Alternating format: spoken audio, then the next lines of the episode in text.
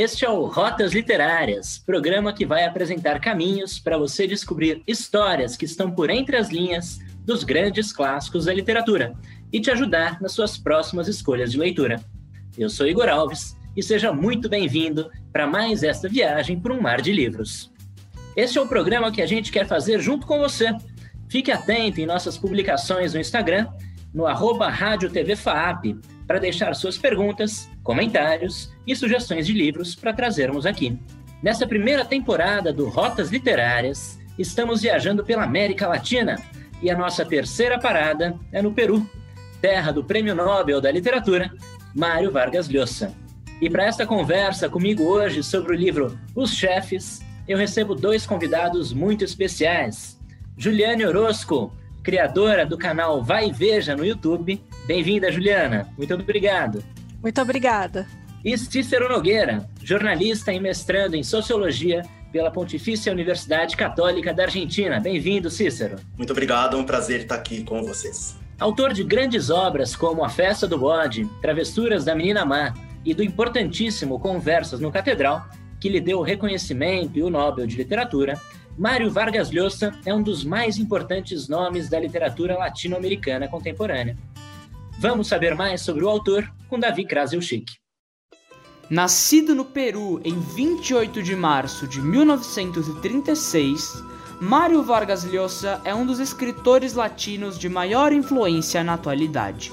Representante do boom latino-americano, movimento da década de 60, marcado pela consagração da literatura latina em escala internacional, Mário coleciona diversos prêmios por suas variadas obras de engajamento social.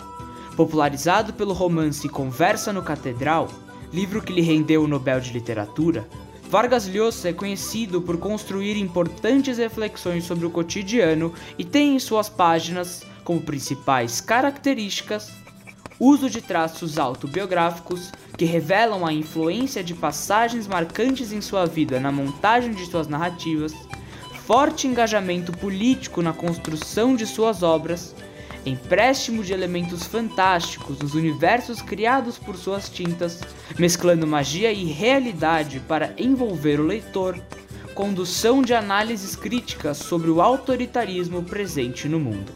Mário Vargas Llosa viveu durante anos sob um regime ditatorial no Peru, experiência que serviu como uma das principais fontes para os seus escritos. Simpatizante de ideias liberais após se frustrar com a violência que tomou conta de Cuba, o escritor exercita, ao lado de nomes como Julio Cortázar e Gabriel Garcia Marques, o teor crítico do boom latino-americano. Também adepto ao chamado realismo mágico, Mário mantém até hoje o seu forte engajamento político, dedicado a usar a literatura como forma de protesto contra injustiças sociais. O vencedor do Nobel de Literatura vive atualmente na Espanha, onde trabalha como colunista do jornal El País. Esse foi um pequeno resumo da vida e obra de Mário Vargas Llosa, apresentado por Davi Krasilchik, aluno de cinema da FAB. Hoje vamos conversar sobre este livro aqui, Os Chefes. Nessa edição, também está contida a, o conto Os Filhotes, mas a proposta é que a gente debata hoje apenas os contos presentes nesse livro, Os Chefes. O Mário Vargas Llosa é um escritor principalmente de romances, então não é tão comum ele escrever contos. Esse livro, Os Chefes, reúne seis contos do autor uh, e nós vamos debater três deles. O primeiro que nós vamos debater é justamente o conto que se chama Os Chefes e que trata de jovens estudantes num colégio uh, em Lima, nos anos 1950. Então, Cícero, Juliane, essa primeira pergunta que eu gostaria de fazer para vocês: por que vocês acham que esse conto recebe o nome de Os Chefes? Quem são os chefes? Eu acredito que o Vargas Llosa esteja, eh, Vargas Llosa, perdão, esteja fazendo uma, uma metáfora do período, olhando puramente para a obra, eu acho que ele fala tanto dos. É, porque a história conta é, uma rebelião, é, uma insurreição em um colégio, né? um colégio rígido, é, em que os professores é, decidiram, por alguma maneira que, que, que, o autor também não fala muito, decidiram que as provas não serão é, anunciadas, elas vão ser surpresa. E aí, é, esse narrador é, começa a contar como ele e o seu grupo se rebelam quanto a isso e, e chamam toda a, praticamente toda a escola para ajudá-los a, a fazer uma espécie de, de manifestação, né? Então, eu acredito que ele esteja fazendo um paralelo com esse período pré-ditaduras militares, é, os anos 50, essas tensões que estão acontecendo, vamos dizer assim, entre o capitalismo e o, e o anticapitalismo. É, então, eu, eu até pergunto para para Juliane se, se ela viu mais ou menos isso na obra. Então, eu vi sim, né? Eu, eu acredito que sim, que ele esteja trazendo essa a baila o que estava acontecendo na década de 50 na América Latina, não só no Peru, mas na América Latina como uma forma geral, né? É, a gente estava num período né, de Guerra Fria, e nesse período as é, a sociedade e o capitalismo estava sendo muito questionado. Né? As formas sociais, a economia, tudo estava sendo questionado. E estava tem, era um período de muito conflito, de muitas tensões. E só que tem aí tem um porém, né, que traz, porque eu não sei se eu estou certa, mas me parece também que os alunos eles saem um pouco do controle, né? Eles vão a partir do momento eles protestam contra a autoridade desses professores, então há um questionamento dessa autoridade, que foi algo que aconteceu né, na América Latina, começou com isso, né, com esse questionamento, é, com uma busca por mais liberdade, também era uma da, da, das pautas recorrentes no período. No entanto, isso sai um pouco do controle. É, eu acho bem, bem lembrado que você falou dessa questão de que os alunos eles meio que se perdem né, na, na, na tentativa de organizar um manifesto, um, um protesto, e eu acho que ele traz aí os movimentos estudantis do, do período, bastante desorganizados, tentando descobrir quem, quem vai ser, quem serão os líderes do, dos movimentos contestatórios é, do período. Acho que tem, tem isso. Tem algo nesse, nesse conto que me chamou bastante atenção e que vai acompanhar é, quase como uma, uma coluna vertebral os demais contos que vão aparecendo no livro, talvez com exceção do último deles, que é a questão da violência, né? É, os estudantes, entre eles, né, os mais velhos, eles estão dispostos a usar a violência contra os mais novos, caso estes não os obedeçam, né? E a violência parece que é um, um marco aparente também nos outros contos que vão, vão sendo lidos nesse livro. O que você acha, Juliane? Exatamente. Eu acho o seguinte que é o perigo, né? Daquele que questiona a autoridade também se tornar autoritário. E é, esse é o grande perigo, e esse é o grande desafio também. É quando você questiona a autoridade, você tem que ter muito claro em não se tornar autoritário. Porque aí é onde as revoluções, é, Revolução Russa, Cubana, enfim, fracassou. Porque começou com uma proposta, até então, uh, de combater um autoritarismo, que falar um pouco da Revolução Russa, né, de combater ali o czar, né, começou com essa proposta de tirar o czar do poder, que estava oprimindo o povo, que deixava o povo na miséria, que tinha servidão em pleno século XIX e XX, e aí você entra com um regime que é que, que se torna autoritário, que ao longo da revolução começa a se tornar autoritário e depois você culmina num regime totalitário que foi o stalinismo. Então, esse, é, esse é o grande desafio de tudo, né? O grande desafio de quando se contesta um regime autoritário é você também se tornar autoritário depois para manter o que você conquistou. Então, assim, com a desculpa de eu manter é, de eu combater o, os resquícios de um czarismo, eu me torno autoritário e às vezes até mais autoritário. Né? Às vezes até se torna algo pior, como foi o Stalin, né? Eu acho que ele traz isso, né? Eu acho que o Vargas Llosa ele tem uma preocupação com isso.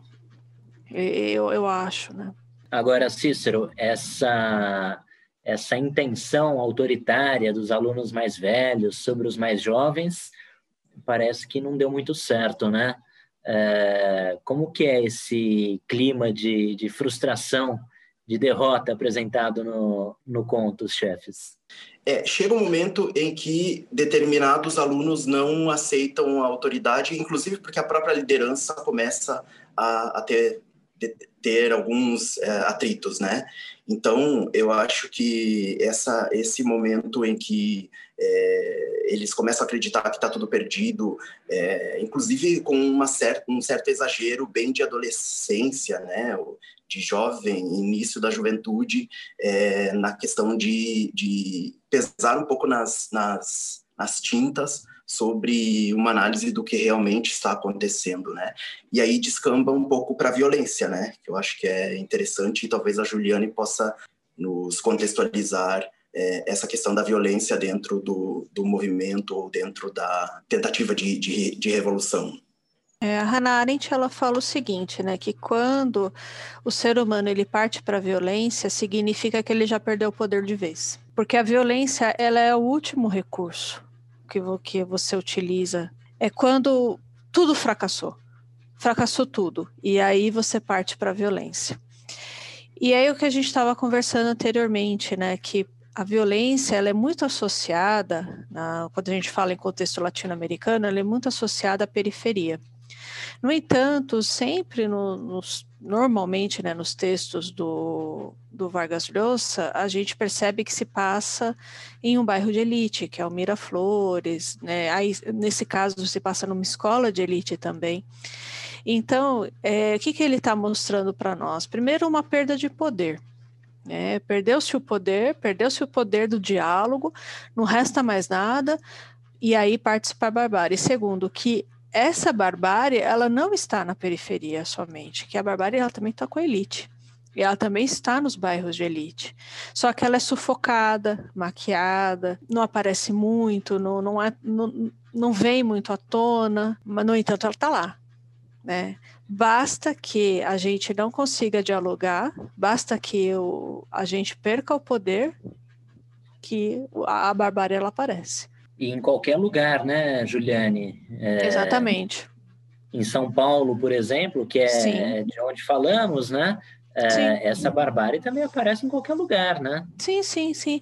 É, e, e os contos né, do Vargas Llosa normalmente se passam no, em Lima mas eles são temas é, universais, ou, ou temas latino-americanos, pode-se dizer assim, acho que é melhor falar, deixar na, na América Latina. É, são temas latino-americanos. Você pode, por exemplo, poderia se passar em São Paulo, tranquilamente, poderia ser uma escola de elite em São Paulo, que a gente estava até falando, poderia ser uma escola de elite nos Jardins. É, essa barbárie, ela está presente. Ela está presente, ela só não apareceu. ela está sufocada, está ali. Mas ela está presente. É tanto tanto a barbárie quanto também a, a, a insurreição, né? Contra o, o, que está acontecendo, contra o que está por vir, porque eu penso assim que eles têm a perspectiva de que os professores vão é, quebrar com a tradição de marcar as provas na data certa, né? E então aí tem uma coisa da perspectiva também, né? Fazendo esse paralelo com é, o que o Vargas Llosa pode estar é, metaforizando, eu acho interessante pensarmos nessa questão do que está por vir, como a gente se organiza para, é, para debater e para é, resistir, né? Existe uma revolta latente, né? É algo que apenas espera para acontecer. Eu acho que isso é, é bastante presente nas obras do Vargas Llosa. Essas situações latentes que, é, com o estalar de dedos, é, provocam aí o, um efeito. É um efeito é, até dominó, né? Uma sucessão de acontecimentos começam a, a enfim, a, a, expor aquilo que estava latente, aquilo que estava é, escondido dentro das personagens. Eu acho que um tema que também está presente nesse conto e nos outros contos que a gente selecionou para debater daqui a pouco é a questão da importância desses jovens de fazerem partes de grupos, né? Existe aí, num, num momento do conto, um bilhete que é trocado entre um personagem e outro, e esse bilhete vem como que um carimbo, né? Vem como que circulado com uma letra C dos coiotes, né? é, que era um grupo auto-intitulado pelos garotos mais velhos, uma quase que uma elite entre os garotos mais velhos, né? Como que vocês enxergam essa importância é, dos jovens em fazerem parte de grupos dentro dessa realidade? O que eu falo, o que eu dizia antes com relação à hierarquia, né? Eu acho muito interessante é, quando a gente pensa na nas primeiras socializações, né, que seria o caso, não seria a socialização da, da primeira infância, mas já seria uma socialização um pouco mais elaborada, vamos chamar assim, é, da juventude, né? E aí, ok, todos nós precisamos resistir, mas existem os que são mais nossos do que os nossos. Existem nós, os coiotes, que queremos liderar, inclusive há uma disputa entre, entre o, o o narrador e, e, também um outro coiote, que agora não vou me lembrar o nome, é, para ver quem é que, que lidera essa, essa, essa tentativa de resistência. Né? Então, tem dentro dos grupos, formam-se novos grupos que aí acaba é, é, dificultando bastante a, a, a ação a ser feita. Né? Quer fazer algum comentário, Juliane? Estava tentando lembrar, conforme o Cícero estava falando, eu estava tentando lembrar do, do, título exato de um livro do, For, do, Freud, que é Psicologia das Massas e Análise do Eu. Uhum. Que ele trata bastante dessa questão dos grupos, né? E ele fala que o, o eu da pessoa se dissolve quando ela está num, num grupo, né? Ela passa a ter a personalidade do grupo. Então é por e, e com um grupo a pessoa ela se sente mais forte. Então é por isso também que jovens procuram muito fazer parte de grupos, né, de estar entre os grupos. E, e o que é muito perigoso, o que é dependendo do grupo é muito perigoso, porque é, ali a, a, resistência que a pessoa teria a fazer algo, ela perde, porque ela se dissolve né? O eu dela se dissolve e ela passa a ser, ela passa a ter a identidade grupal. Eu acho que, inclusive, essa sua lembrança, né, do, do Freud, da, dessa obra, é, a gente lembrar também do filme A Onda, né? Da, daquela realidade do, do professor de, de política que, enfim, quer ensinar para os seus alunos é, o que era um, o fascismo, né? Então, constrói com esses alunos toda uma simulação, né? que, enfim, depois de um certo momento isso sai do controle e deixa de ser uma simulação né? É, do que era um regime fascista. Né? Muito bem lembrado, Juliane. É, bom, vamos para o segundo conto? O segundo conto que a gente vai conversar é o desafio. E nesse conto, uh, nós entramos em contato com um grupo de jovens que se preparam para uma luta. Né? Um desses rapazes uh, vai entrar numa luta contra um outro rapaz de um grupo inimigo, um grupo adversário. Né? Então, para falar um pouco sobre isso, é, eu gostaria primeiro de, de tentar ambientalizar aqui a preparação para essa batalha. Esses rapazes estão bebendo cerveja num bar, né? o que talvez exponha um pouco um certo nada cotidiano em Lima. Né? É, como que vocês podem me ajudar a trazer um pouco mais dessa realidade do momento? É, eu acho que isso é uma linha é, contínua dentro desses contos todos reunidos é, nesse livro, mais uma vez a gente vai entendendo que tensão é essa é, conforme vai avançando. A gente não é ambientalizado é, desde o início. Que briga é essa? É, por que essa briga já está acontecendo? É, você falou que, que são jovens, jovens, né? Mas aí já são um pouquinho mais jovem adulto, né? Porque o, o, o narrador, que conta em primeira pessoa, ele se despede da esposa que está com o filho, é, o filho ou a filha, agora não me lembro, nos braços. Então já tem aí um, um pouco mais de, de, responsabilidade sobre o que se está é, fazendo, né?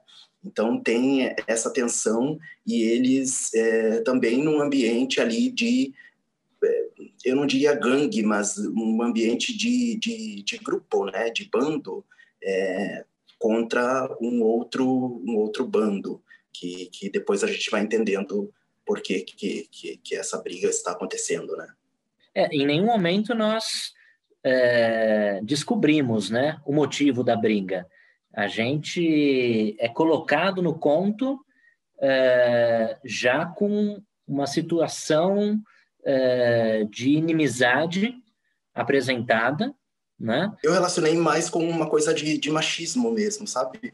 Do hum. macho latino-americano, de, de é, algo, alguma coisa que feriu a honra desse grupo e aí precisa ser é, é, lavado com sangue, navalha, né?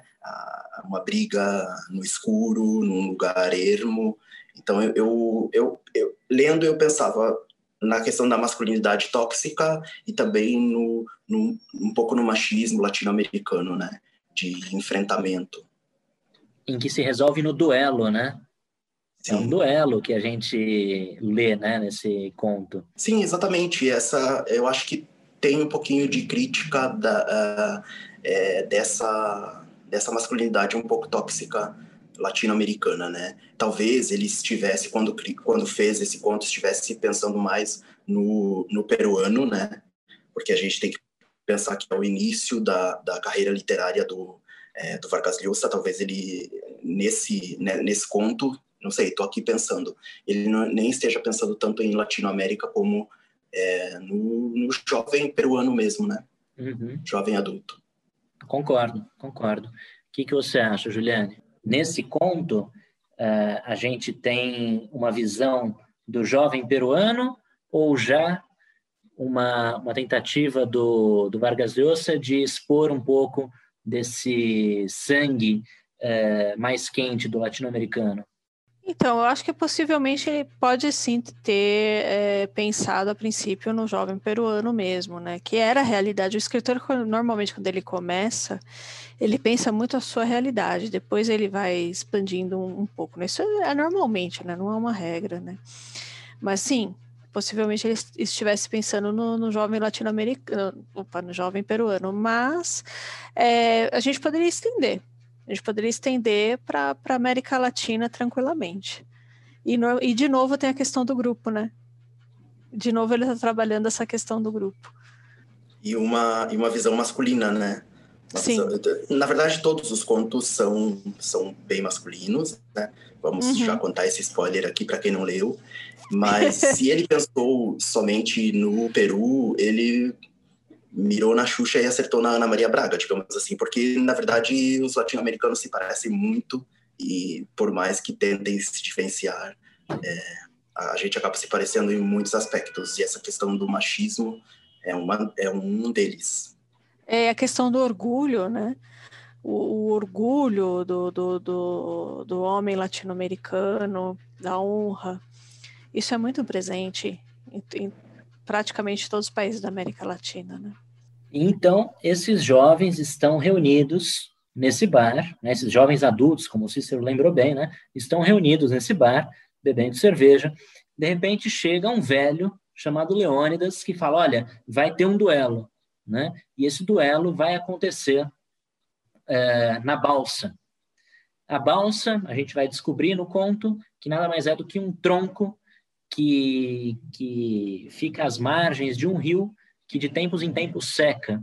Então, esse tronco vai sendo aos poucos arrastados e arrastado e ficou conhecido como balsa. Né? Então, esse encontro, esse duelo, vai se dar é, à beira dessa, desse rio. E esses jovens, então, descem pelo Malecon. O Malecon, a gente vai falar daqui a pouquinho, ele é um, talvez até um personagem interessante desses contos, ele aparece bastante. Mas esses jovens, então, eles descem. Agora, tem um detalhe muito interessante sobre esse duelo. Não é um duelo qualquer. Né? Esse duelo é, ele tem uma arma específica, que são navalhas. Né? Então, o que, que vocês podem me falar sobre aqueles que duelam e o duelo em si?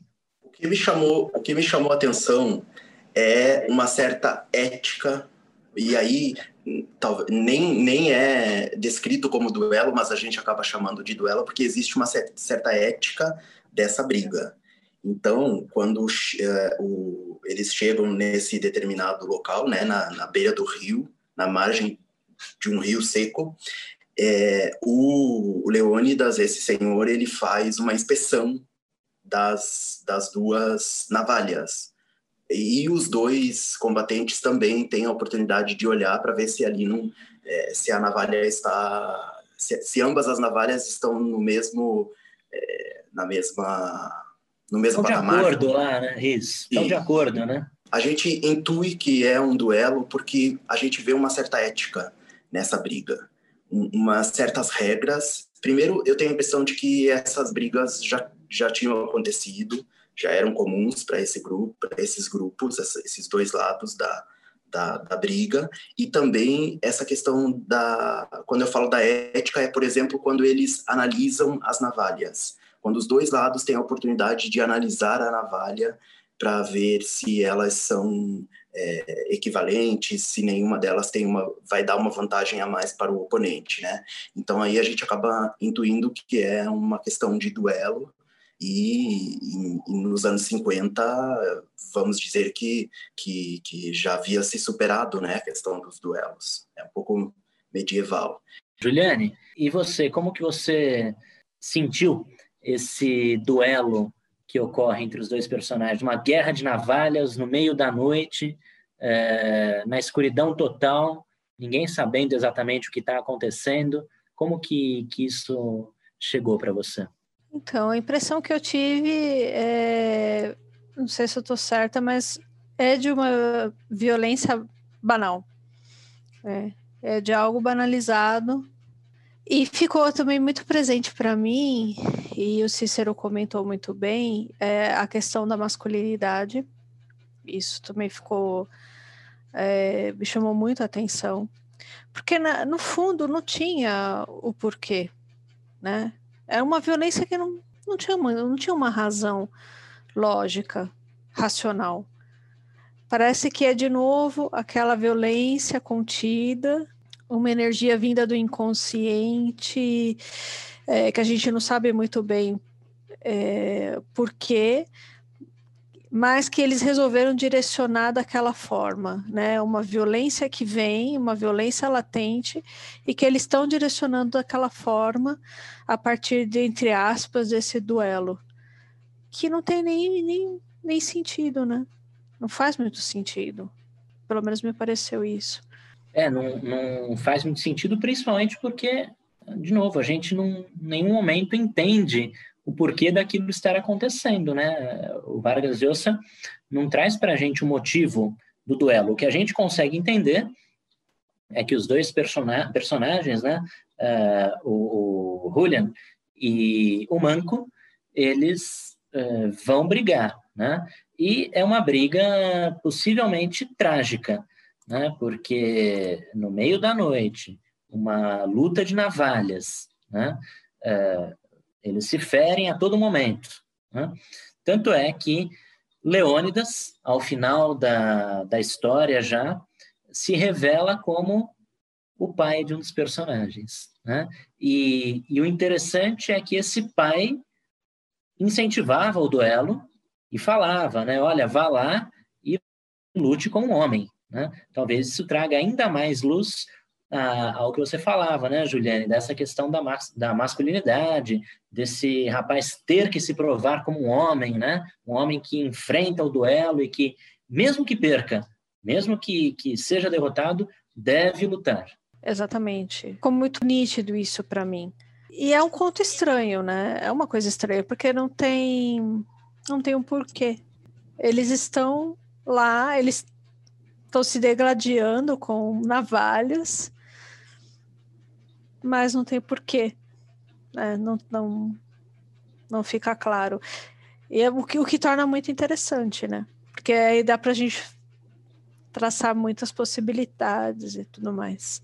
É, eu, eu, eu penso que esse conto talvez revele para a gente, né, dentro desse cenário de Guerra Fria, dentro desse período final dos anos 40, né, esse conto ele é dos anos 50, mas, enfim, os anos 40 chocou o mundo com a Segunda Guerra Mundial, os anos 50 revelam um mundo que está bipartido, e, e diante dessa bipartição do mundo, nós que estamos aqui na América Latina, esquecidos por tudo e por todos, né? e o Peru, claro, não é diferente, é, também, de certa forma, vivemos numa mesma angústia.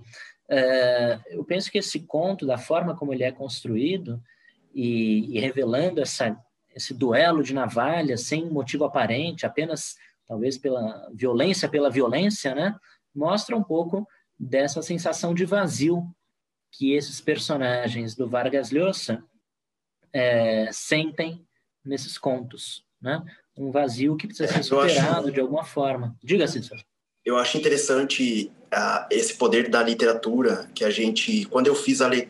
a primeira leitura desse desse conto foi é, 2005, 2006 Obviamente não tinha toda uma carga que eu tenho hoje, mas hoje, é, fazer, essa semana passada, fazendo a, a releitura, eu pensei na bipolari, bipolarização, né? Que a gente uhum. vive nesse momento. Então, há uma riqueza de detalhes sobre todos os personagens. E isso mostra que eles se conhecem. São dois lados, mas esses lados se conhecem. Não fica muito claro qual é a, a o problema, fica claro que é uma questão de honra, de masculinidade, mas você me falando agora me, me, me remeteu a essa questão da bipolarização, né, que a gente vive hoje, é, política. Todo mundo é povo, mas há povo para, para dois lados. Não, não, não se não se pensa nas várias camadas de uma sociedade e que o povo se degladiando é, acaba sendo pior para o próprio povo, como tem esse final um pouco amargo para os dois lados, tanto para quem foi, para o, o personagem que foi é, esfaqueado, quanto para o outro, né, para o narrador. Você vê assim uma certa amargura no final, também não fica muito claro se morreu ou não. É, então, é, eu poderia fazer essa, esse recorte, né, que eu acho que a literatura é uma obra de arte que nos, nos permite fazer esse tipo de, de costura, digamos assim. É, exatamente. Os dois lados nessa guerra de navalhas é, não conseguem nada mais do que é, saírem feridos. Né? Então, o que, que se provou no fim das contas? Houve um vencedor? Né? Uh, ou será que os dois se deram por satisfeitos pelo simples fato de terem duelado? Né? Uh, então, eu acho que é um, um conto que realmente traz para a gente, embora seja um conto de estrutura simples, né? É, ele traz um conteúdo é, de bastante reflexão. E por fim, o, o, último dos contos que, que nós vamos tratar aqui é o conto Domingo. É, antes de falarmos sobre ele, eu acho que é interessante dizer o porquê desses três contos dentro desse livro, né? Esses três contos é, que nós escolhemos se passam em Lima.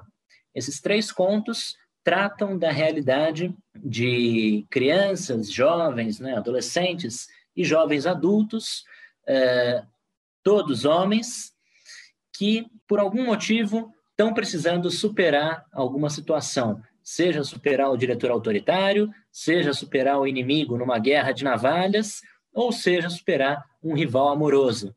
É, nesse conto, Domingo, como eu falei, que também se passa em Lima, e que também tem o Malecon como um, um cenário de fundo, né? Para quem não conhece Lima, Malecon é um, um calçadão é, que acompanha toda a orla do mar de, de Lima, é, mas é um calçadão suspenso, é um calçadão que fica na parte de cima da ribanceira é, de Lima.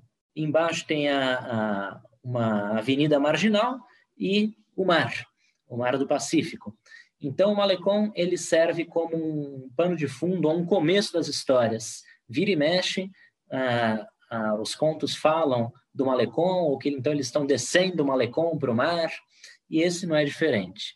Nesse conto, domingo, nós estamos diante de um rapaz que está apaixonado por uma moça chamada Flora. Ele, até de forma cavalheiresca, né, no melhor formato aí da, das histórias medievais, declara o seu amor pela menina e, e ela diz que não pode namorar. Acontece que existe um rapaz que também está interessado nessa moça e que vai ter a oportunidade de encontrar com ela na tarde em que esses episódios vão acontecer. Então, o que, que vocês podem me falar sobre esse, esse contexto do conto Domingo? Acho que eu posso continuar contando um pouquinho da história. Aí eles combinam é, que eles não combinam porque ela não vai é, poder sair com ele à tarde ao cinema porque ela vai encontrar uma outra amiga e ele meio que ficou sabendo que o encontro dessa outra amiga tinha sido combinado com um outro rapaz para que a Flora se encontrasse com esse outro rapaz. Só que esse outro rapaz também era ali um certo rival e é, era é, foi foi levado é, por esses por esse grupo de amigos para um bar onde o nosso narrador em primeira pessoa tenta embebedá-lo acaba se embebedando também porque eles fazem uma é, um desafio, né, de quem bebe mais, aquela coisa de, de, de jovem, né, é, quem bebe mais, quem tem mais força, quem é mais macho, acabam sendo instigados pelo grupo a fazer uma é, um duelo também, só que de natação. Então eles descem o malecon, vão para a orla do mar para é, para se desafiar quem nada melhor e quem chega até a arrebentação, né? E aí acho que a gente pode pensar nos paralelos dessa, dessa história até aqui. Juliane, estamos também diante de uma, de uma relação de grupo, né? Esses jovens também estão em grupos, né? Ou em grupo, no caso. Sim, e diante, novamente, a questão do grupo, né? Parece que esse tema é muito caro, né, para o Vargas Llosa, né? Ele sempre, normalmente, trabalha essa questão do grupo, pelo menos nesse, nesses três contos, ele tem demonstra essa preocupação né, com os grupos. E, de novo, né, é a questão da masculinidade, né, até mesmo como Cícero citou, a obrigatoriedade de um beber mais que o outro, é, e com isso demonstrar mais força. É, parece que essa questão da masculinidade, ela estava, também fazia parte da preocupação do, do Vargas Llosa, né, como, como escritor. É, isso aparece, né? Em vários contos nesse dele. Conto, nesse conto fica muito mais claro porque o narrador, em primeira pessoa, ele pensa em desistir tanto quanto tanto quando, perdão, está bebendo, que ele percebe que fisicamente já não consegue mais, tanto quando eles chegam no mar e, e entram no mar, né? E aí ele percebe que é, vai dar algum problema, eles podem se afogar os dois ou ele pode se afogar. Só que em, em nenhum momento ele, ele, ele desiste, ele concretiza a questão de pronto, você venceu, tudo bem, vamos parar por aqui, né? acho que fica muito mais clara essa questão da, da masculinidade, de, de, do, do, galo, sabe? O galo quando está iniciando, assim, querendo mostrar é, o poder no terreiro, né? Vou fazer essa é. metáfora. E existem, e existem muitos detalhes nesse conto, né? É, que tudo indica que vai também terminar em tragédia, né? Então... Há uma tensão crescente, né? Sim, Com riqueza é, de é detalhe acho que todos os contos, na verdade, desse livro, né, trazem essa tensão crescente, né? É, em algum momento parece que a coisa vai explodir, né? Mas um dos rapazes é um campeão de natação, né? Eles vão nadar no mar, o mar gelado do Pacífico, né? É, inclusive eles relatam que estava muito frio, né? E entre eles também eles se chamam de gaviões, né? Então também existe aí uma, uma, uma questão tribal, né? Uma questão tribal, exatamente, Cícero. Uhum. É, a Juliane comentou agora há pouco, né, sobre essa questão do Vargas Llosa tratar muito sobre os grupos, né? E, e realmente a questão do indivíduo versus o grupo é sempre muito trabalhada pelo Vargas Llosa. Eu confesso que eu não li ainda, mas tem um livro é, que eu imagino que é recém-publicado do autor que se chama O Chamado da Tribo, né? Uh, em que ele parece tratar dessa questão também. Né? Então, quer dizer, tá frio, eles estão bêbados, né? tomaram cerveja para ver quem que aguentava mais, até para evitar que o seu rival, é, pelo amor da Flora, né? conseguisse chegar até a sua casa e encontrasse a Flora com a sua irmã, né? É, ele convence o rapaz que é campeão de natação a permanecer fazendo um duelo agora de beber cerveja, né? E aquele que aguentasse mais sairia vencedor. Não satisfeitos, porque esse duelo acaba empatado pelos juízes, que são os outros amigos do grupo, né? É, um desafia o outro para uma competição de natação no mar, né? E eles estão alcoolizados, né? E vão, né? E vão para o mar como que para se provar, né? Agora eu acho que a questão da, da moça, inclusive, fica até secundária. Primeiro que ela é colocada como um troféu, né? Quem, quem ganhar a disputa leva a, a menina, né? Uh, mas agora ela é colocada de forma secundária e vira uma questão de novo de se provar como o, o homem, né? Aquele que, que é o mais forte, é o mais poderoso. Vocês concordam? Sim, eu concordo e, e a gente fica muito claro nesse ponto que ele está falando da masculinidade por isso, porque a menina ela é citada no início, na primeira parte, ela, ela até tem alguns, alguma interação, mas depois ela, ela segue apenas no, é, no imaginário, né? Então eu acho que fica muito claro que ele está falando de, é, de masculinidade, dessa questão tribal, dessa questão de como o orgulho ele pode ele, ele, ele acaba sempre nos traindo então é bastante universal essa questão. E também só que eu acho que esse conto é o único que tem um, um final um pouco mais de redenção assim né?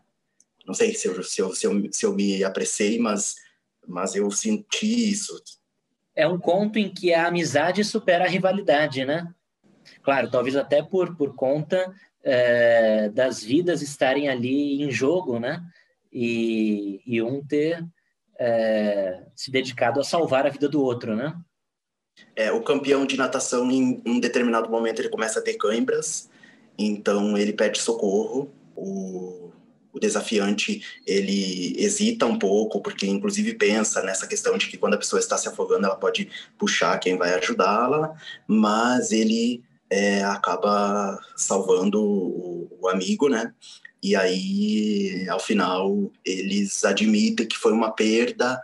É, quando voltam, né, para pra, pra praia, se é que se pode chamar de praia ali, essa costa, é, né, de Lima, eles voltam, aí o grupo pergunta, tá, quem venceu? Aí eles, eles, eles combinam que vão dizer que foi por uma abraçada apenas que o é, desafiante é, venceu, né? Então tem uma questão do orgulho também o tempo todo sendo trabalhada. Sim. E Juliane, como que você enxerga essa questão da personagem feminina do Vargas Llosa aparecer como a menina que está sendo disputada é, pelos dois rapazes?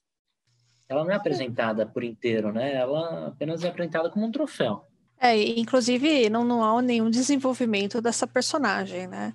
Ela simplesmente é apresentada ali como um troféu, porque acho que justamente isso, Vargas Llosa, ele quis discutir essa masculinidade. Então, era muito importante que a menina não tivesse nenhum desenvolvimento, aparecesse muito pouco, fosse tratada como um troféu, né, por ele, pelos homens, justamente que ele eh, parece assim que nesses contos isso também é um tema muito caro ao escritor. Ele ele quer mostrar que sim há um problema, que há um problema e que é, a forma como a gente lida com a, a nossa individualidade e é, é, muito complicada, é muito deficitária, ao mesmo tempo que o machismo ele é, também é um problema muito muito sério, né? E é um Tanto problema tribal, né? É, e então, acaba regredindo, né?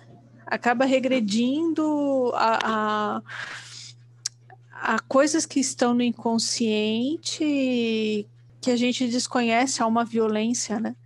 É, eu, eu digo, quando você falou na questão do machismo e eu me remeteu a, essa coisa tribal, porque no uhum. final não fica claro se ele realmente vai conquistar o coração dessa menina. Também não fica claro. É porque na verdade não, não tem importância. É, é, e talvez ela não vai querer nenhum dos dois, né? Mas é, eu acho que ele, ele tratou dessa, dessa rivalidade, dessa vez com o pano de fundo do, da conquista do amor, né? Embora no final do conto, né, Cícero, uh, o personagem que, que era apaixonado pela Flora e que vence a prova de natação, ou pelo menos salva a vida do, do colega, né? É, ele agora se sinta no direito de, é, de tirar o outro da isso. Agora é, ele é quem pode é quem pode namorar aquela menina. Né? Nem, nem sabemos se ela vai querer, mas agora é, é ele quem tem o direito né, sobre o, o adversário. Né? É, é que para essas pessoas, a, é, para essas pessoas o desejo dela e ela não, não importam muito, né? Exatamente. É, importa é, ela é um pretexto, na verdade. Ela é um pretexto para eles colocarem para fora algo muito recalcado.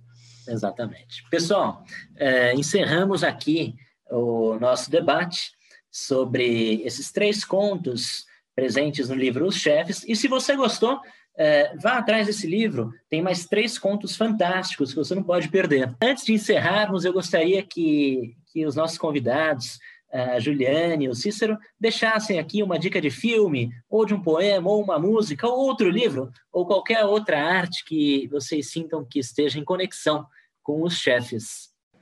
Acho que eu posso é, indicar a leitura de todo o livro, a, a, a parte também dos filhotes, né, que que nessa edição que você mostrou, ela, ela, ela contempla. Então, eu acho que é uma narrativa incrível, a forma como ele escreve é, os diálogos no mesmo parágrafo, é, mesclando tanto a primeira pessoa quanto a, a terceira pessoa. É, é, muito interessante e também, mais uma vez, mostra a questão masculina, a questão do jovem adulto, é, na verdade, da criança, né? Do, da criança até a, a fase adulta, né?